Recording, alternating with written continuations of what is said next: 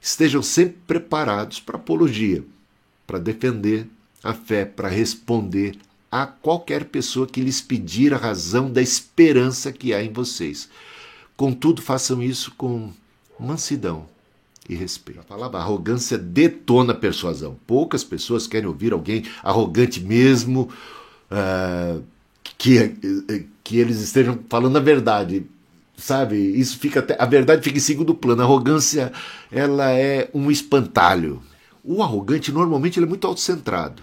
Ele, ele basicamente nem ouve a outra pessoa, nem está interessado na outra pessoa, não respeita a outra pessoa, né? Quer dizer, e, e Jesus era tão diferente. Né? Então, aprender com Jesus, a gente não está ali, ou quando vai debater, para arrasar ninguém, para detonar ninguém. Né? A gente está ali para conversar e, num ambiente o mais respeitoso possível, não entrar na pilha que muitas vezes as pessoas colocam. Querem mesmo que o circo pegue fogo. E, a torcida, a galera que é isso, como se a gente estivesse num ringue. E eu acho que esse não é o propósito.